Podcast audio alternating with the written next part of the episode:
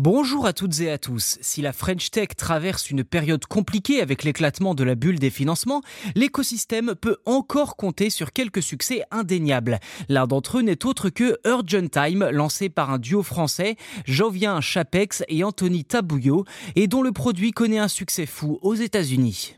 Concrètement, il s'agit d'un outil permettant aux services d'urgence comme le SAMU ou les pompiers d'envoyer un lien de connexion vers le téléphone de l'appelant.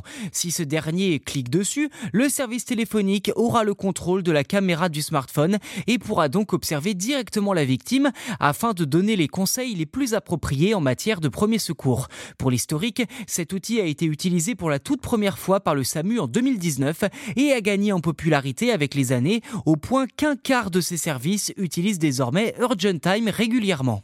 Et ils ne sont pas les seuls à l'avoir intégré dans leur quotidien car Urgent Time a depuis connu un grand succès en Suisse où elle équipe désormais un tiers de tous les centres d'appel d'urgence ainsi qu'aux États-Unis. Outre-Atlantique, il existe actuellement 900 standards joignables au fameux numéro 911 911 qui en sont équipés. Je cite le duo, avec cette solution, nous pouvons sauver une vie sur 10 qui n'aurait pas été sauvée dans d'autres circonstances. Nous n'abandonnerons pas tant que tous les centres d'appel d'urgence n'en seront doté. Fin de citation.